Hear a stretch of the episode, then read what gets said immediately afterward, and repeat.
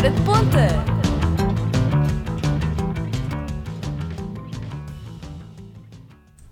Ora, bom dia ou boa tarde. Isto Boa é tarde. sempre aquela hora, de- aquela hora em que nunca se sabe o que dizer.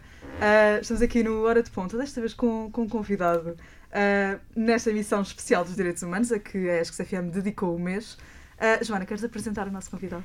Claro que sim, Andréia. Então, temos connosco hoje Vasco Malta, chefe da missão eh, da Organização Internacional para as Migrações cá em Portugal. Tem um extenso currículo, devo dizer que andámos a pesquisar um bocadinho e tem, já fez muita coisa na vida. Foi advogado e em 2009 iniciou o trabalho na área dos direitos humanos no Alto Comissariado para as Migrações e o Diálogo Intercultural em Portugal. Em novembro de 2020 foi então escolhido para ser chefe desta missão de que já falámos. Bem-vindo, Vasco. Muito obrigado, Andréia. Muito obrigado, Joana. É um prazer imenso estar aqui hoje. eh, e a boa tarde, ou bom dia, ou boa noite a todos os ouvintes, consoante o, o, o, o time schedule em que nos ouvem. É verdade. E, eh, como estávamos a falar, fizemos aqui várias emissões dedicadas aos direitos humanos e amanhã é precisamente o Dia do Migrante. Portanto, faz todo sentido termos aqui o Vasco connosco hoje eh, para falar aqui um bocadinho sobre esta, sobre esta temática. Vasco, queres primeiro dizer-nos qual é é a principal missão eh, da organização onde estás agora? Uh, obrigado, Joana. A Organização Internacional para as Migrações é uma, uma, uma organização intergovernamental que a- abriga 170 173 países, uh, sendo que desde 2006 é uma agência das Nações Unidas. Não é, porventura, uma agência das Nações Unidas tão conhecida como outras, como a Unicef, como o Acnur, mas é, é de longe, juntamente com, com muitas das outras uh, nossas uh, agências das Nações Unidas, umas que presta apoio uh, fundamental, inclusive humanitário, a muitos migrantes por esse mundo fora. O, o lema principal da organização que eu pertenço é, essencialmente, de alguma forma, demonstrar a todos que uma migração ordenada, humana e regular é uma migração que beneficia a todos. Isto é, beneficia, primeiro que tudo, o, o país de origem, beneficia os países de trânsito e o mais, o cerne de todo aquilo que é o nosso trabalho. Beneficia o migrante, acima de tudo. E, portanto, é exatamente este, este lema uh, que é a principal, principal missão da Organização Internacional para as Migrações, que, como digo, foi criado na sequência da Segunda Guerra Mundial uh, para ajudar um conjunto de movimentações de pessoas uh, na sequência da, do final da Segunda Guerra Mundial, uh, sendo desde 2006 uma agência das Nações Unidas e presentemente, aliás, liderada por um português. Facto que muitas pessoas também desconhecem. Designadamente o Dr. António Vitorino, que desde 2018 comanda os destinos desta Organização Internacional para as Migrações desde Genebra. E ainda há dificuldade nesta integração dos migrantes em Portugal ou tem vindo a melhorar nesse aspecto? Bem, isso é outro domínio. O domínio da integração uh, é um domínio essencialmente que cabe a, ao governo, ao Estado português, que tem essa responsabilidade.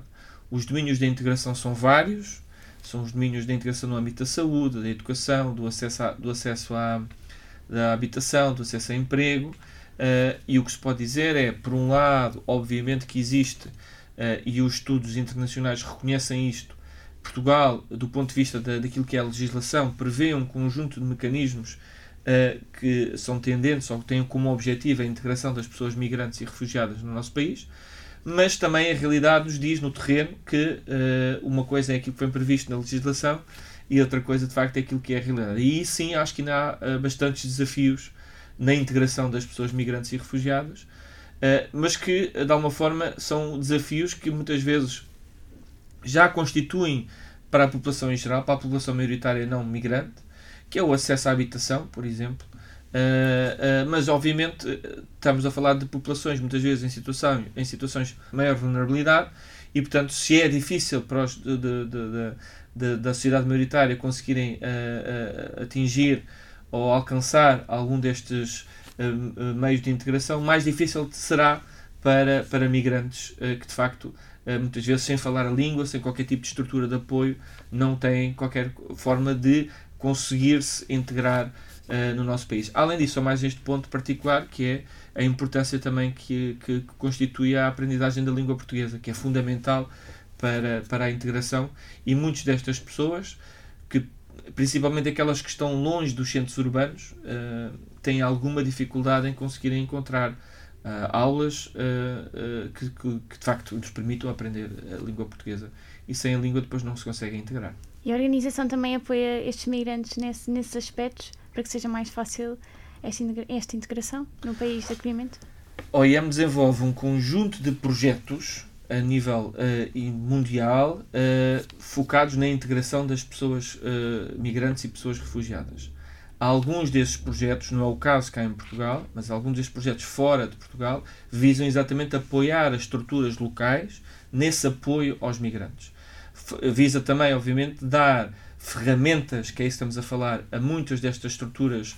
Uh, uh, estamos a falar da magistratura, estamos a falar do, dos, dos, diversos serviços de apoio a migrantes que estão em vários países pelo mundo, dar formação para lhes ajudar uh, que depois na prática, no terreno, consigam de facto uh, uh, ter impacto na vida das pessoas migrantes no domínio da integração e no acesso às línguas. Em Portugal, a integração, como digo, é, é de exclusiva responsabilidade do, do, do Estado português e, e, é ele quem de facto tem essa responsabilidade de, juntamente com as entidades de acolhimento, uh, permitir que as pessoas permitam uh, ter acesso à, à, à, aprendizagem da língua portuguesa. Passa então muito por capacitar também as, as, outras organizações para que depois possam capacitar as pessoas da melhor forma. Exatamente isso. Exatamente isso. E como é que se chega a esta condição de, de, migrante? Portanto, o que é que se entende por migrante e o que é que leva alguém a sair do seu país e a abandonar tudo uh, em prol de uma vida melhor? Bem, a pergunta contém propriamente já a resposta. uh, de qualquer das formas, uh, para vos dar aqui alguns números, vocês referiram muito bem que amanhã vai ser o Dia Internacional do Migrante. Uh, e a verdade é que estamos, diria eu, num paradoxo completamente inédito na, na, história da humanidade. Isto é, enquanto bilhões de pessoas foram efetivamente imobilizadas por causa da Covid-19, e até aqui em Portugal, nós até entre conselhos vimos restritos de andar de um distrito para o outro. A verdade é que uh, o número de passageiros aéreos é verdade que baixou numa taxa à volta dos 60% em 2020. cerca de 1,8 milhões de pessoas, por comparação a 2019, que tínhamos tido 4,5 milhões de pessoas. no entanto, o, a verdade é que os números de migrantes internacionais cresceu em uh, eh, 84 milhões uh, em 1970 para 281 milhões de pessoas em 2020. Uh, eh, portanto, a proporção dos migrantes uh, internacionais efetivamente subiu 2,3% para 3,6% da população mundial. Agora, o que é que leva estas pessoas a saírem? São várias as razões. Há, há um conjunto que eu dividiria principalmente em duas grandes áreas. Há pessoas que se veem obrigadas a sair, veem-se obrigadas a migrar. Falo de migrantes que fogem de conflitos, uh, falo de migrantes que fogem de guerras, falo de migrantes que uh, temem pela sua vida, que no fundo são migrantes que, que no âmbito da Convenção de Genebra são considerados refugiados. Uh, e depois há aqueles migrantes que simplesmente procuram uma vida melhor. E são os famosos migrantes económicos e que no fundo migram tendo como principal objetivo conseguir encontrar ou iniciar o seu projeto de vida noutro país que lhe dê condições uh, de, de, de, de, trabalho, de habitação, de saúde, que não encontra no seu país, no seu país de origem. E portanto estes 281 milhões de migrantes em 2020 uh, há de facto uh, dividem-se assim, estes dois grandes blocos, uh, esses migrantes em todo o mundo. E a própria pandemia como, como estavas a falar, uh, levou também a que uh, os projetos que esta organização tem feito em prol destes migrantes tenha perdido um bocado da sua eficácia, tenha desacelerado um bocadinho aquilo que estavam a fazer? A OIM e as Organizações das Nações Unidas nunca pararam. Vamos lá ver. O que houve efetivamente durante os momentos de confinamento uh, uh, sentiu-se que houve campos de refugiados, houve uh, serviços de apoio a, a, pessoas migrantes que diminuíram a afluência porque toda a gente estava obrigada a ser confinada. Agora, do ponto de vista humanitário, a OIM nunca parou. Nunca parou e está presente em vários países do mundo. O que até é interessante, e é uma boa pergunta, que é logo no início de 2020, quando se dá, no fundo, o primeiro boom, a primeira paragem mundial na sequência do Covid-19, uh, os, nossos, os nossos colegas espalhados por alguns países do mundo repararam que houve uma, uma abrupta descida da, da, do, das redes de tráfico de, de, de seres humanos. Uh, a verdade é que essa paragem durou cerca de 3 semanas e meia. E, portanto, três semanas e meia depois, as redes de tráfego continuaram, de facto, a, a trabalhar. E, portanto, o, o, que, de alguma forma, demonstra mais uma vez este paradoxo. Portanto, enquanto todo o mundo parado, houve, de facto, um número significativo de pessoas que continuaram a migrar, porque, enfim, o desespero, muitas vezes, as levou a procurar outras condições de vida, melhores, melhores oportunidades para si, para, para, para, para a pessoa e para a família, e, portanto, e, e elas não, não, foi, não foi a pandemia que os, que os conseguiu parar. E como é, que, como é que a organização atua perante estas redes de tráfico e a violação dos direitos humanos que continuamos a ver?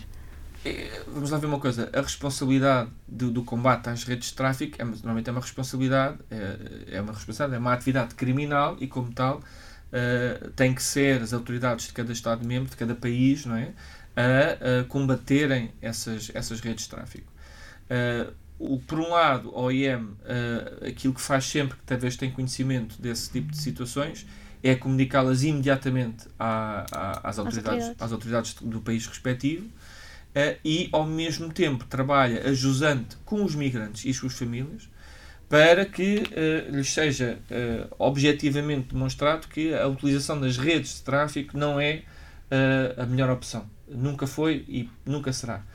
Além disso, uh, uh, do outro lado, aquilo que o OIM tem feito sempre é trabalhar com, é trabalhar com os governos de cada, de cada país, tentando que abram canais legais uh, de migração para permitir que estas pessoas não se sintam obrigadas a, a, recorrer às redes de tráfico para conseguirem encontrar e ter outras oportunidades de vida. E, portanto, no fundo, o nosso trabalho é este: comunicar a quem direito quando as situações de um, quando as situações de, de tráfico nos chegam ao conhecimento, trabalhar com os migrantes para, para eles perceberem que de facto não é a melhor via e trabalhar com os governos para tentar fazer valer a importância da criação de canais legais, legais de, de migração que permitam as pessoas de forma regular, lá está, ordenada e humana, possam, uh, uh, uh, possam vir do, do seu país de origem para outro país que pretendem viver ou trabalhar. Em que consiste a plataforma Sou Migrante? A plataforma Sou Migrante é uma plataforma que permite, eh, é uma das várias vertentes eh, de, de, de comunicação da nossa organização, que permite essencialmente demonstrar histórias. Está aprovado cientificamente que eu posso falar aqui dos números todos o que quiserem, mas o que tem impacto na vida das pessoas são histórias com quem as pessoas podem de facto relacionar, podem, podem, podem se mais facilmente colocar na pele uns dos outros. E o Eu Sou Migrante é uma plataforma que permite uh, uh, mostrar histórias de migrantes de todo o mundo. E há alguma que tenha marcado em específico?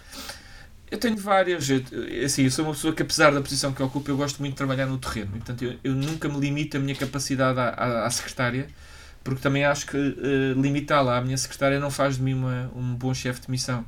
E, portanto, vou muitas vezes ao terreno porque é assim que eu tenho que perceber como é que funciona. Eu, eu tenho várias histórias que eu podia destacar, mas eu, eu destaco sempre enfim, uma mais recente de um conjunto de pessoas no âmbito de que chegaram recolocadas da Grécia para Portugal, mas uma família de afegãos de cinco, uh, um pai mais cinco filhas, uh, e, e, a alegria dele a chegar ao nosso país foi absolutamente comovente.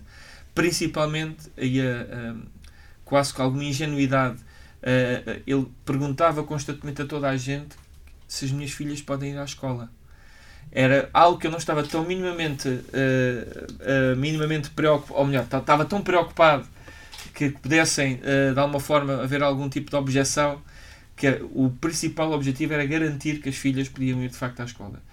e quando, obviamente, lhe explicámos várias vezes que as filhas poderiam ir à escola, foi uma alegria imensa e os olhos deles encheram-se de lágrimas. E quase que todos nós ali, enfim, que somos treinados também para Uh, obviamente para somos sensíveis também, mas somos treinados para não nos deixarmos envolver emocionalmente com muitas destas histórias, porque posso garantir que é muito puxado, não, não, é muito exigente do ponto de vista emocional, uh, mas, mas é, é, foi um dia em que eu saí do aeroporto com um sorriso de orelha a orelha, porque mais uma vez consegui ver que o trabalho de todos nós, não sou só eu, o trabalho de uma equipa fantástica da OIM Portugal, teve um real impacto na vida das pessoas e não há nada que pague isso, absolutamente nada. Uh, entrando aí um bocadinho na, na área da desigualdade no acesso à educação, que estratégias se podem adotar para combater essa desigualdade e desigualdade salarial, uh, também tendo em conta a desigualdade de género? Bem, não sei se, quanto tempo é que temos, mas isso estava pelo menos por mais duas horas. Vamos lá ver uma coisa. Uh, o que é que é importante esclarecer aqui? Que são vários domínios que se interligam uns nos outros. O que nós conseguimos, uh, e que está estudado a vários níveis, o que nós conseguimos de facto trazer para, para, para o terreno como facto científico é que as dificuldades que, que, de acesso à educação por parte de quem quer que seja, seja pessoas migrantes ou não migrantes, têm depois repercussão automática naquilo que é a vida daquela pessoa, o estilo de vida daquela pessoa, as oportunidades de vida que ela vai ter. E portanto, há vários mecanismos que podem ajudar a que estas pessoas fujam desta corrente, desta rede ciclo de vicioso. ciclo vicioso de, de, de pobreza, é a garantir-lhes muitas vezes através de oportunidades de apoio direto, sejam através de bolsas, sejam através de medidas de discriminação positiva, que permitam pessoas que estão fora, um pouco fora do sistema, terem acesso ao sistema de educação. Fora do sistema, muitas vezes, reparem, nem, nem sequer é por uh, sua própria iniciativa. É porque todas as escolhas de vida daquela pessoa, da família, que daquela criança ou daquele jovem, foram de alguma forma condicionadas por uma situação de pobreza ou foram condicionados por uma situação de difícil acesso à escola, por, porque enfim, se os pais não, não, não pudessem pôr a rapariga ou o rapaz a trabalhar, não tinham rendimento suficiente, por exemplo, para pagar a renda da casa, e portanto, tudo isso, no fundo, está tudo interligado. E portanto, é importante perceber as razões que estão na gênese destas dificuldades e destas, uh, destas diferenças de, de acesso à, à, de, populações, de partes de população uh, mais carenciadas, para que depois dessa forma se consiga, com uma forma mais eficaz, uh, combater essas causas. E, portanto, eu diria que, uh, essencialmente, passa por medidas de discriminação positiva, garantir que não é porque a pessoa não tem acesso ou não tem a possibilidade de, de, ter, de ter algum tipo de apoio financeiro que não entra na escola, não entra na universidade, Uh, e, acima de tudo, haver mecanismos estatais que permitam apoiar estas famílias diretamente, incentivando-as claramente ao apoio à, continuação dos estudos. Quanto à questão da dimensão do género, é uma dimensão muito importante.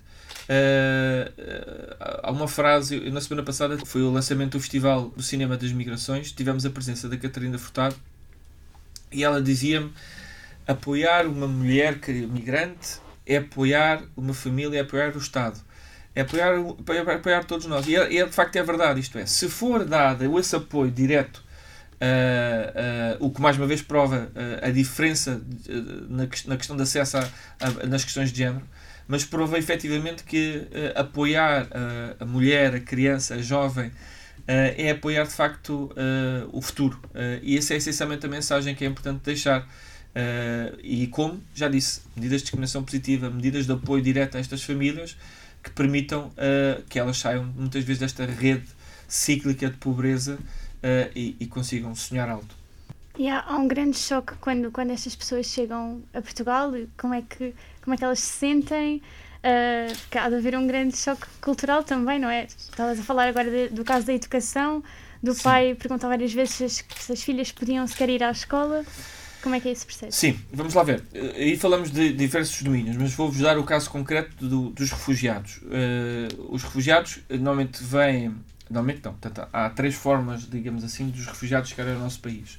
Podem vir por pedidos espontâneos, isto é, chegam ao, a um posto de fronteira, no aeroporto, no, mesmo junto às autoridades, e dizem: Eu sou refugiado, sou, estou a fugir do meu país, temo pela minha vida, venho pedir asilo. Portanto, esta é uma forma, são os pedidos espontâneos. E depois temos outros dois mecanismos. Temos um mecanismo da recolocação e da reinstalação. O mecanismo da recolocação, estamos a falar de cidadãos, já pessoas identificadas e uh, uh, pelo Acnur, pelo Alto Comissariado para os Refugiados das Nações Unidas, uh, e que estão já dentro do espaço da União Europeia, portanto, noutro país dentro da União Europeia, e depois há um mecanismo de transferência desta pessoa que está, por exemplo, na Grécia, está, por exemplo, na Itália, e é colocada no nosso país. Isto chama-se recolocação. Reinstalação é quando temos pessoas refugiadas ou famílias refugiadas que estão fora do espaço da União Europeia e, através de um programa específico, Neste caso, em Portugal, tem dois programas específicos, eh, um com a Turquia e outro com o Egito, onde somos nós que vamos lá buscar estas pessoas para depois virem para o nosso país. Isso chama-se reinstalação. Nestes dois programas, recolocação e reinstalação, nós fazemos, OIM, fazemos aquilo que se chama Pre-Departure Orientation, isto é, orientação pré-partida. E porquê é que eu estou a dizer isto? Porque vai em conta exatamente àquilo que a Joana estavas a dizer. Isto é, o nosso objetivo é uh, nivelar as expectativas para que estas pessoas possam, antes até de chegar a Portugal, perceber o que é que vão cá encontrar. E isto inclui uh, orientação em todos os níveis, inclusivamente muitas das diferenças culturais que eles vão encontrar. É verdade que, de facto, uh, para alguns deles, habituados culturalmente a algum tipo de atividades, têm um impacto extremamente grande quando chegam ao nosso país.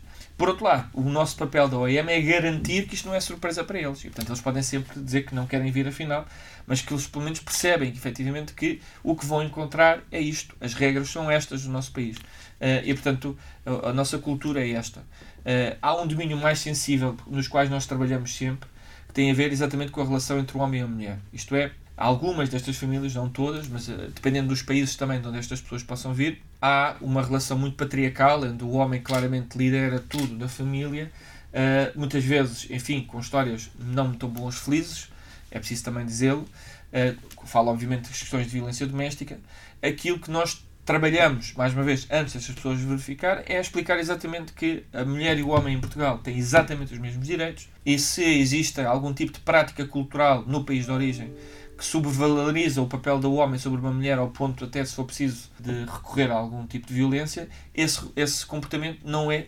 admitido em Portugal de todo e portanto é algo que essa pessoa uh, tem que perceber. Uh, e portanto, é, mais uma vez, isto é só um exemplo. Entre outras, obviamente as questões da língua, a questão da, até da própria alimentação. Todo nós fazemos este trabalho exatamente para preparar a pessoa antes de chegar ao nosso país. Uh, obviamente, depois, eh, repito, o essencial e mais importante eh, quando chegam cá é ter acesso à língua portuguesa. É, é o primeiro passo a, a um, um, sucesso dessa integração. Quando isso acontece, obviamente as chances, digamos assim, da pessoa se poder autonomizar, a pessoa, as famílias se poder autonomizar, é muito maior. Portanto, a inscrição das crianças na escola, nos centros de saúde, o acesso à língua portuguesa, a, a capacitação eventualmente de trabalho para estas pessoas, são todos estes mecanismos que é preciso fazer chegar a estas pessoas para que depois elas possam autonomizar e possam seguir o seu projeto de vida em Portugal. E muitas delas o fazem. Portugal é, é um bom país de acolhimento? É um eu, país que acolhe bem os migrantes? Eu acho que sou muito suspeito para dizer isso, para ser sincero. Uh, vamos lá ver uma coisa. Eu acho que o próprio mundo, os próprios países de acolhimento são, é, é, é um mundo competitivo, a vários níveis. Nós não atraímos, provavelmente, um número suficiente de pessoas, tantas quanto nós gostaríamos. Atingimos aquilo que é a nossa dimensão, aquilo que é a nossa realidade, e isso inclui também, obviamente, na dimensão daquilo que são os salários em Portugal e etc. Agora, eu acho que do ponto de vista do acolhimento, aquilo que se pode, que é justo dizer, é que, primeiro, por um lado, as, as, entidades de acolhimento têm feito um trabalho extraordinário na recepção destas pessoas. As entidades de acolhimento são entidades privadas a quem o Estado paga para ajudar a integração destas pessoas. Falo apenas das pessoas refugiadas, atenção. Uh, a quem paga para, durante um período, período de tempo, neste caso concreto são 18 meses, é-lhes dado esse apoio para que essas entidades ajudem, entidades de acolhimento ajudem as pessoas refugiadas. Portanto, o que é que eu posso dizer? Que do ponto de vista do acolhimento, Portugal é de facto um país que, que é acolhedor, que recebe pessoas, que quer ajudar. Reparem que eh, quando houve esta primeira, em agosto passado, a saída dos, dos, eh, dos, eh, dos, dos, do exército norte-americano do Afeganistão, eu fui inundado, para mim é sempre bom ser inundado por estas razões, de e-mails e pedidos e telefonemas de várias pessoas, de várias famílias, de desde vários estudantes até, que queriam ajudar, queriam receber aquelas pessoas, queriam estar disponíveis para essa pessoa. E, portanto, eu, reparem, o Alto Comissariado para as Migrações, se eu não estou em erro, tinha um site onde recolheram mais de 600 ou 800 pedidos, a pedidos, isto é, disponibilidades a vários níveis, seja na integração, seja na recepção daquelas pessoas, seja depois no domínio da, da integração. Portanto, prova claramente que uh, o povo português uh, é um povo que quer acolher quando vê que de facto as coisas eh, estão a atingir uma linha vermelha, quer acolher. Agora, este é do lado do povo português. Do lado das pessoas refugiadas, há obviamente dificuldades na prática, no dia a dia, podem variar muito daquilo que são as suas próprias expectativas por um lado, daquilo que é também ter a, a, a, aquelas pessoas terem ou já não algum tipo de formação que mais facilmente se possam integrar no mercado de trabalho, uh, da existência ou não de algum tipo de traumas, porque é importante também falar nisso, porque muitas das pessoas também trazem traumas. Uh, e portanto é preciso fazer esse, esse, esse apoio no, no, no apoio à, à, à doença mental. E portanto há aqui depois um vários conjunto de fatores. Agora, reparem, repito, nós somos um povo que sabe acolher, que quer acolher.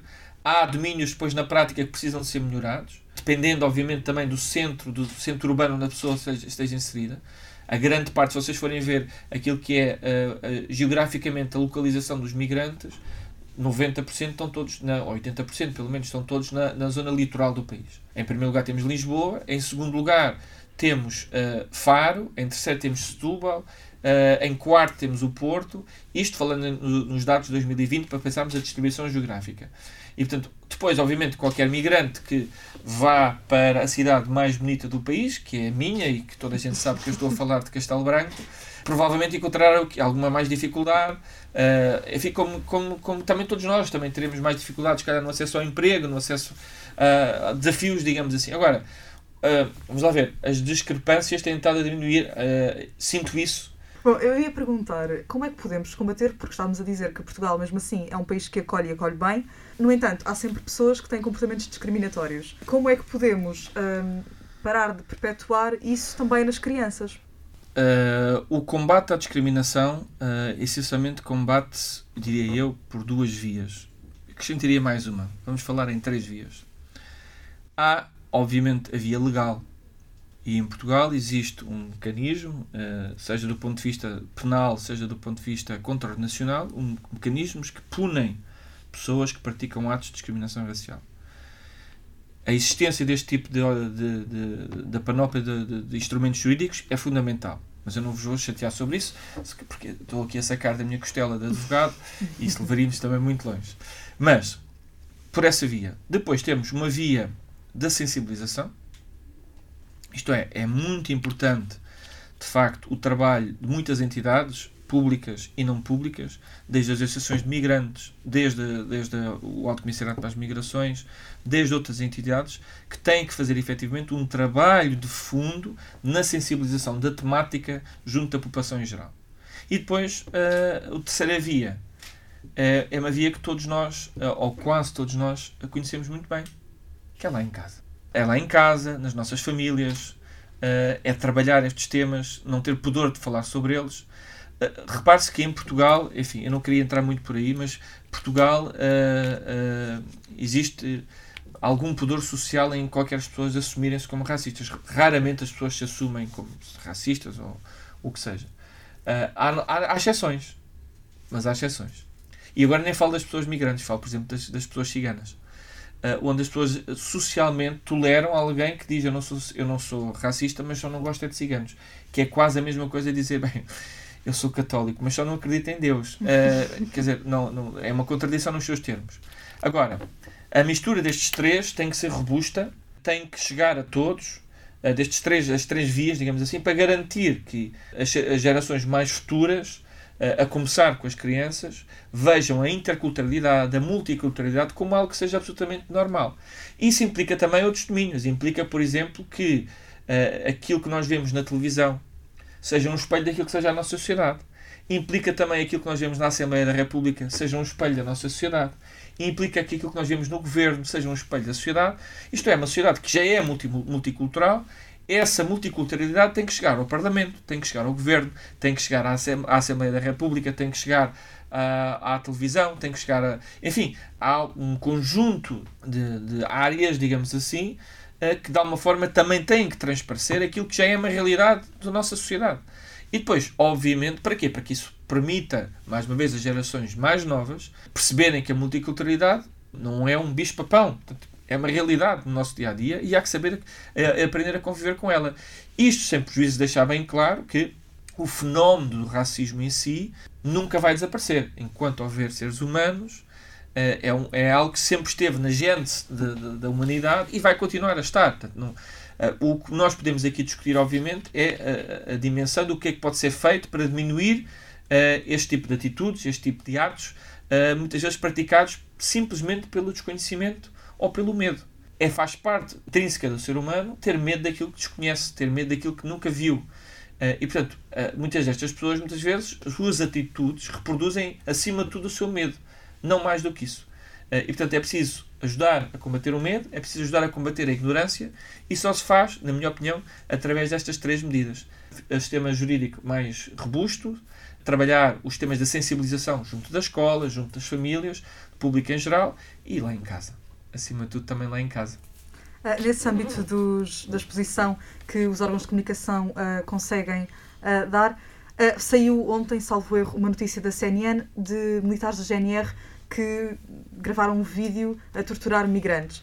De que forma é que se pode contrariar esta, esta frequência da violência policial? Essa é uma pergunta complexa. Uh, vamos lá ver uma coisa. Aquilo que eu lhe posso dizer é: eu nunca confundo o fruto com a árvore. Em todas as organizações, todas, há sempre bons e maus profissionais, há sempre melhores ou piores pessoas. Uh, e sem fazer nenhum juízo de valor sobre um algo que neste momento é um processo judicial que está a decorrer, aquilo que eu lhe posso dizer é que o trabalho que a OIM tem feito com as autoridades policiais é um trabalho muito meritório, uh, reconhecendo, da minha perspectiva, que existem inúmeros profissionais de todas as forças policiais em, em Portugal que fazem um trabalho exemplar naquilo que é o contacto com a população migrante uh, e há que subvalorizar essa, essa, essa atuação seja da GNR, seja da, da PSP, seja do próprio CEF. Obviamente que, como repito, em todas as organizações há sempre uh, uh, atitudes, circunstâncias que não se coadunam com aquilo que são os valores das, das fardas que representam, das instituições que representam.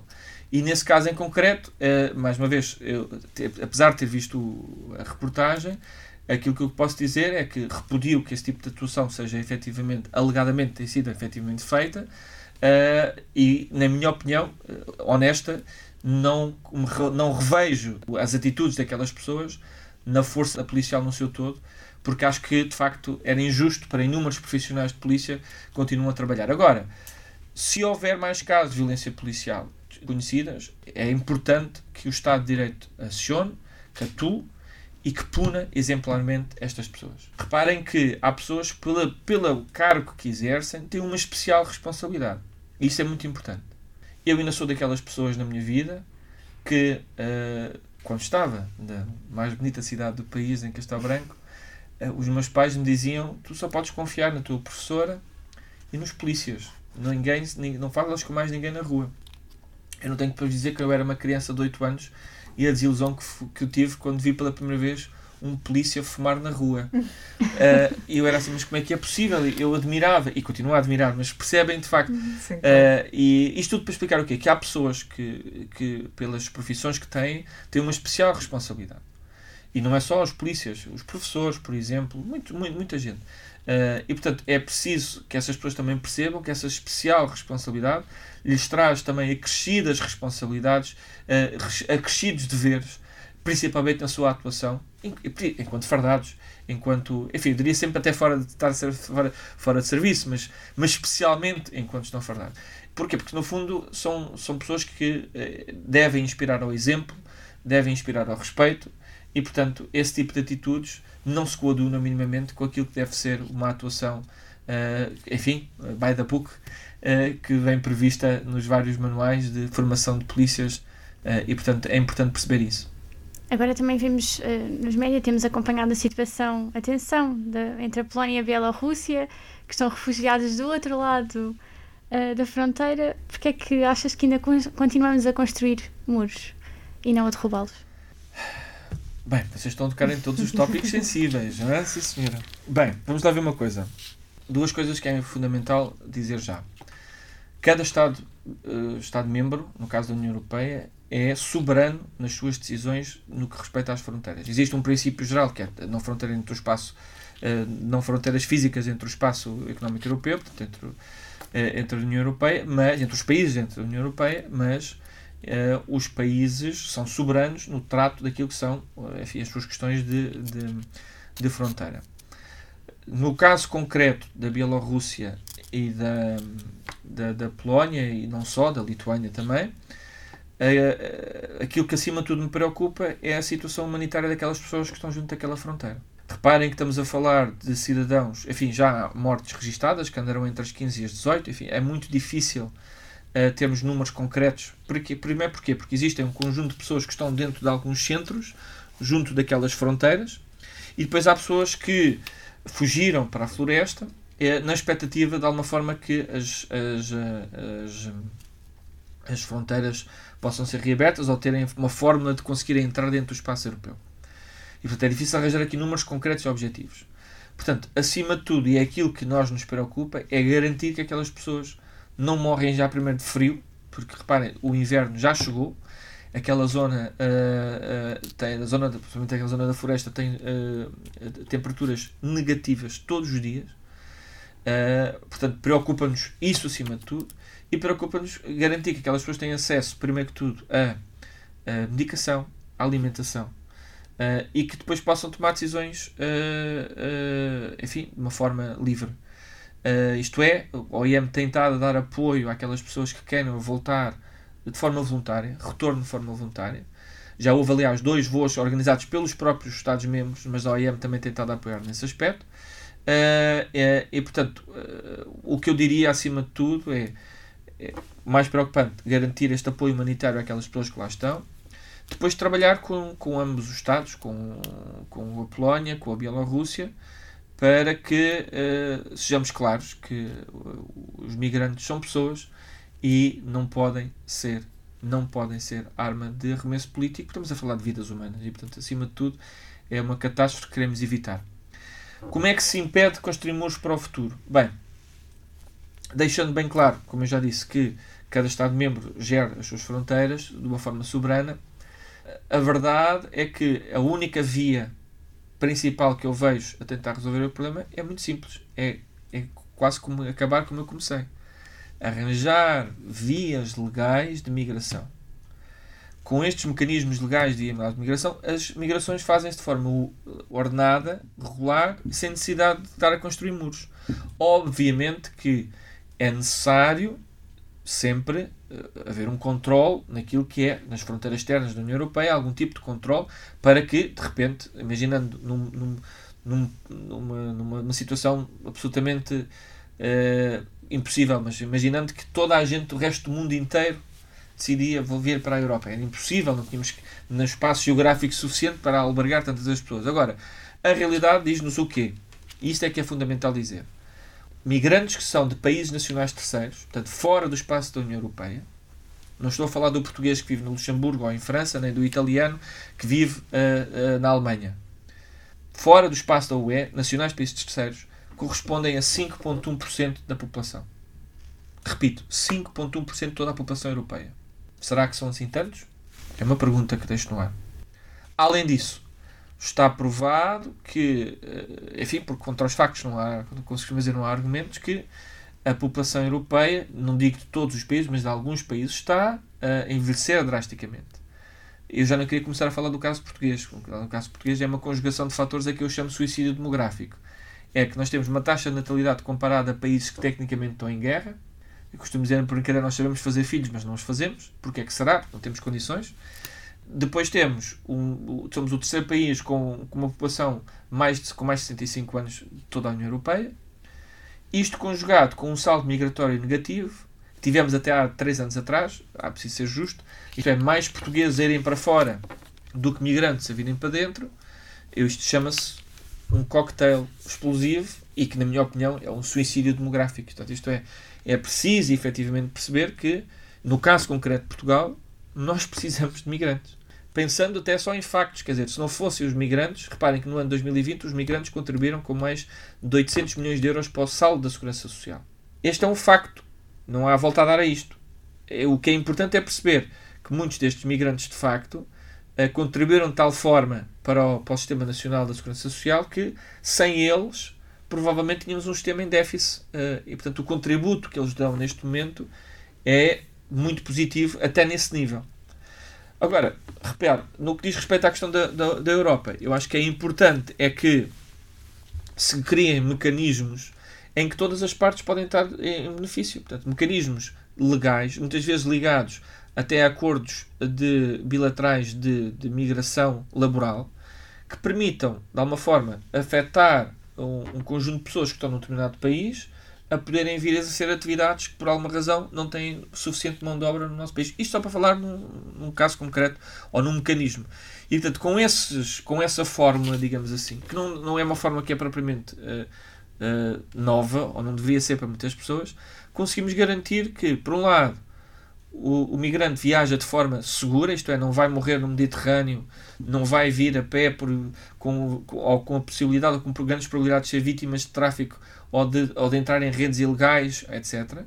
Eh, vem porque vem colmatar uma falha, portanto o país precisa que essa pessoa venha e depois o país de origem recebe normalmente as, as, as, as remessas dos migrantes que, para ajudar o, o, país e para ajudar a família que deixou, e o país uh, ganha com alguém que é produtivo e que contribui para o próprio país. E, portanto, esses mecanismos muitas vezes podem ser mais complexos ou não.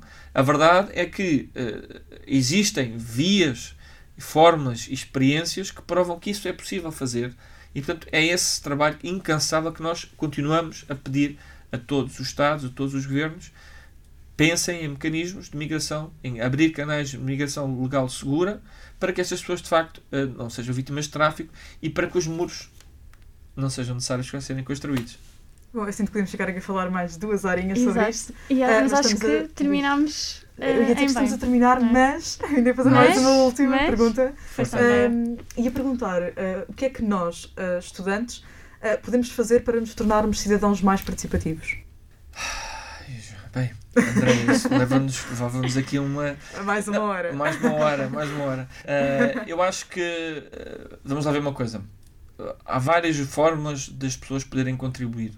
Uh, e em Portugal, eu acho que há um trabalho, um trabalho meritório muito grande, muito substancial, feito pela sociedade civil no âmbito da recepção das pessoas migrantes e refugiadas.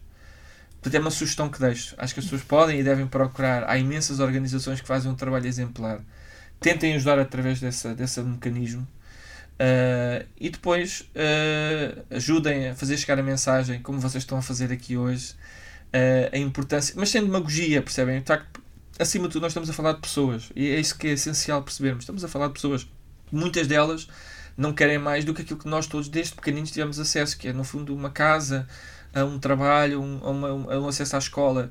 Não querem mais nada do que isto. Portanto, não, não estamos a falar de cidadãos ou cidadãs que, que, que, enfim, que queiram de alguma forma prejudicar quem quer que seja. Querem ajudar, querem contribuir e é muitas vezes esse o espírito que eu vejo nestas pessoas. E portanto é, é importante abrir-lhes as portas, uh, fazer-lhes fazer ver. E portanto, o que é que vocês mais podem fazer? Voluntariado, apoio a este tipo de instituições que recebem estas, estas pessoas.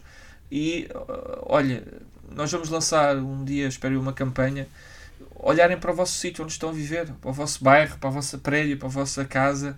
Uh, há tantas formas de, de, Parece simples, mas às vezes os gestos mais simples são aqueles mais poderosos.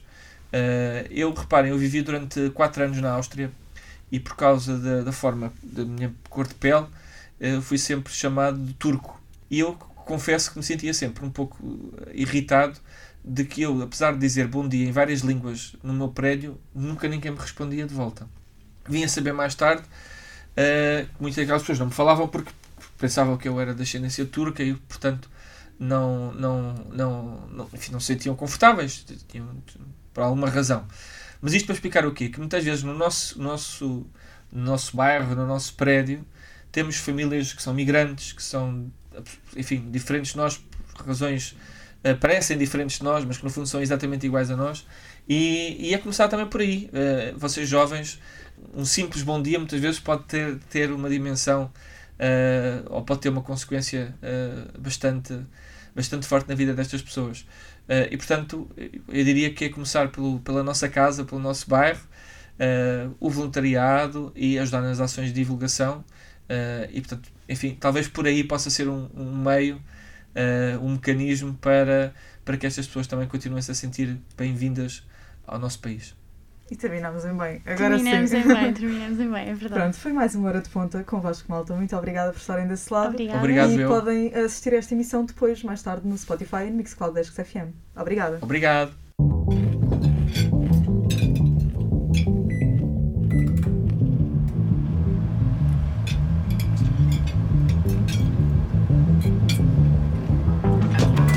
Hora de ponta!